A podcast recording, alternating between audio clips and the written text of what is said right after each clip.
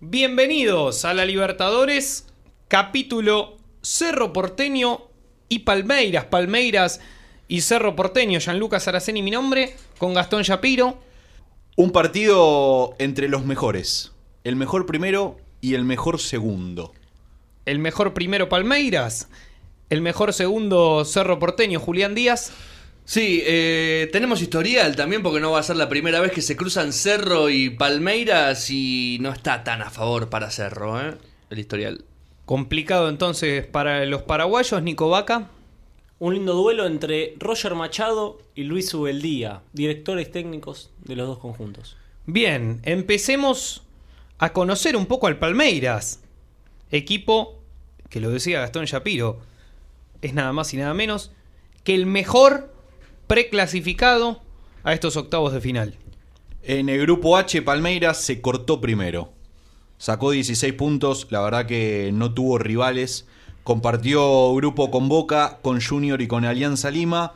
Una diferencia de gol notoria. Si vamos partido por partido, ganó el primer partido de visitante, se lo ganó Junior 3 a 0. Le ganó 2 a 0 a Alianza Lima de local. Empató con Boca 1-1. Después le ganó a Boca en la bombonera 2 a 0. Le ganó a Alianza Lima de visitante 3 a 1 y cerró de local contra el Junior 3 a 1. Hizo 14 goles y le hicieron 3 goles. Sí, y con el dato que me quiero quedar es que el único partido que no ganó, si bien es cierto, lo había abierto muy cerquita del final, se lo terminaron empatando en la última Sí, jugada. sí. O sea, estuvo a un minuto de ganar los seis partidos del grupo. Gracias a una genialidad de Pavón, no lo hizo. Claro. Y compartió el grupo con Boca. Sí. Un equipo interesante. Digo, no, no le tocó un grupo fácil, si bien Junior y Alianza Lima eh, son equipos menores, pero algo que podemos ver eh, en estos ocho grupos es que si bien hubo equipos de, de menor importancia, nadie pudo hacer, eh, nadie pudo pasar de ronda con la facilidad que pudo Palmeiras. Yo lo que quiero destacar del Palmeiras es el último partido. Porque se habló mucho Claro. de que podía entregar el partido, de que iba a jugar a menos. Y le terminó ganando 3 a 1 a Junior, cosa que ayudó a que Boca pase. Si Junior ganaba, Boca hoy no estaría en los octavos de final. Pasó Boca y pasó Palmeiras. Si bien a ellos también les servía pasar primero, ser el mejor para poder definir de local, le hizo tres goles al Junior y un hincha del club, como lo es Miguel Borja. Claro. Tres goles le hizo al- a su equipo en Colombia, el delantero. Palmeiras que tiene entre sus filas a un jugador fundamental. Y polémico. Sí, Sí. durísimo. Felipe Melo. Uno de los que juega la Copa Libertadores como se jugaba antes. Sí. Pegando. Sí, raspando. Raspando No- fuerte. Un tipo con mucha experiencia en el fútbol europeo, mucha experiencia internacional, 35 años, ya un jugador grande, no está para correr toda la cancha. pero muy picante. Sí, marca, marca la presencia en la mitad de la cancha. Y hablando de cómo le fue a Cerro Porteño en el grupo, Cerro Porteño es el mejor segundo. ¿no? Claro. Tenemos al mejor primero que es Palmeiras y al mejor segundo que es Cerro Porteño, que en el grupo A, en el grupo en el que Gremio salió primero con 14 puntos, Cerro salió segundo con 13. En este grupo, primero y segundo se cortaron solos. Sí. Defensor Sporting y Monagas pasaron simplemente a tener una pequeña presencia en este grupo. A ver, cuatro partidos ganados, uno empatado, uno perdido. Pero qué partido perdió y cómo lo perdió. Sí, perdió contra Gremio 5 a 0 en Brasil. ¿Por qué digo esto?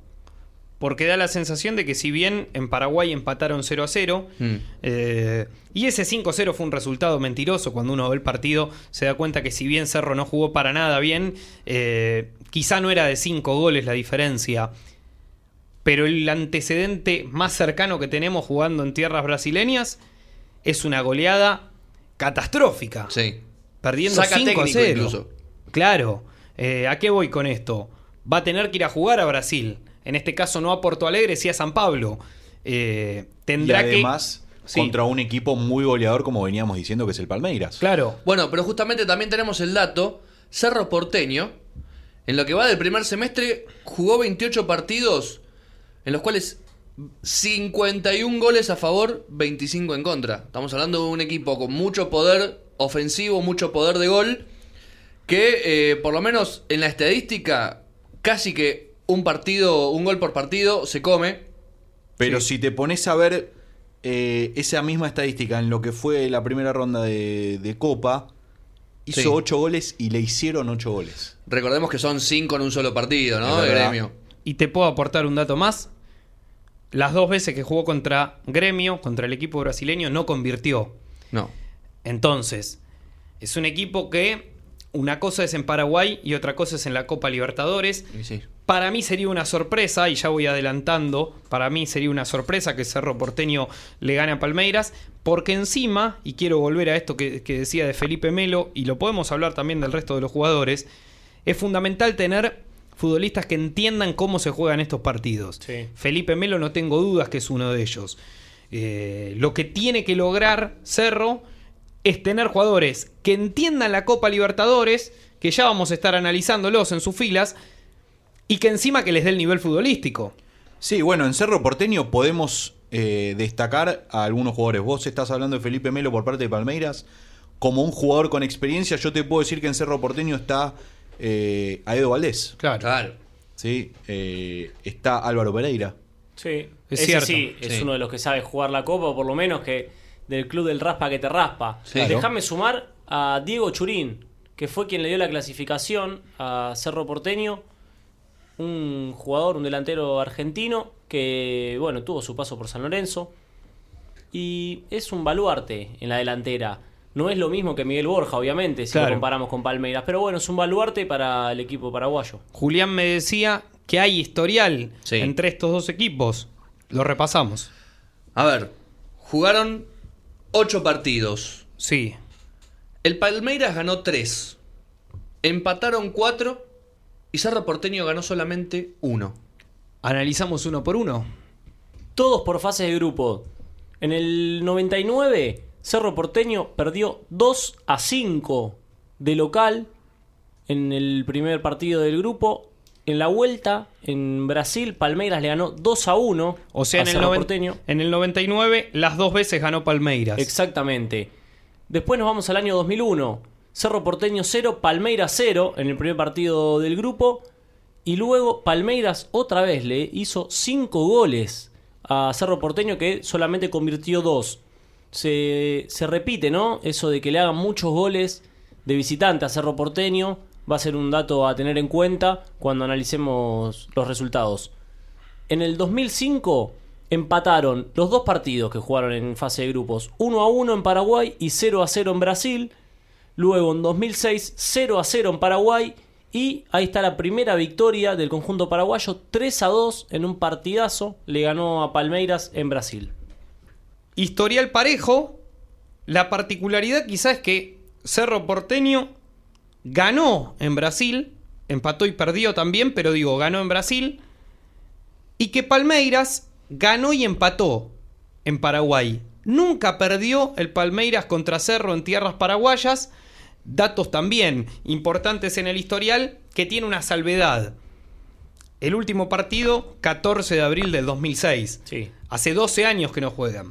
Y otra gran diferencia entre estos dos equipos es que el Palmeiras, habiendo participado 18 veces de la Copa Libertadores, ganó una en 1999, tuvo tres subcampeonatos, 61-68 y el recordado 2000 contra Boca, y Cerro Porteño participó 39 veces, pero no ganó ninguna, ni siquiera llegó a la final. Claro. No. Y es Entonces- lo que tienen los equipos poderosos de, de los países que no tienen una liga muy fuerte. Entonces siempre clasifican a la Libertadores, como lo son Cerro Porteño y Olimpia. Olimpia. Y- Olimpia quizás ganó unas Sí. cuantas Libertadores, un equipo sí fuerte de, de Paraguay. Pero a lo que voy es que siempre clasifican Mm. y en el continente no son lo que son en su país. Y otra particularidad. Cerro Porteño nunca jugó en la nueva cancha del Palmeiras. Claro. Remodelada, recordemos, jugó sí en el Palestra Italia, hasta el 2010 estuvo Sí. abierto, es decir, no conoce este nuevo estadio de Palmeiras, lujoso, moderno. El Allianz Parque. Claro, eh, tendrá que ser el debut entonces de Cerro en esas tierras. Por su parte, el Palmeiras tendrá que ir a la nueva olla, el estadio nuevo, también remodelado de Cerro Porteño. Gastón Shapiro, candidato. Creo que por cómo viene el Palmeiras en este primer semestre, demuestra que está un paso arriba de Cerro Porteño y la historia lo avala. Así que me voy por el equipo brasileño. Julián Díaz.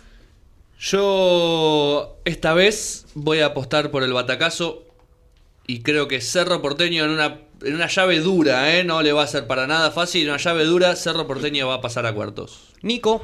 Si bien Cerro Porteño fue el mejor de los segundos, jugó en un grupo totalmente accesible con Monagas y Defensor Sporting. Entonces creo que es un espejismo eso de haber sido el mejor segundo. Y el Palmeiras está muy bien, no perdió en esta copa y creo que va a pasar esta llave.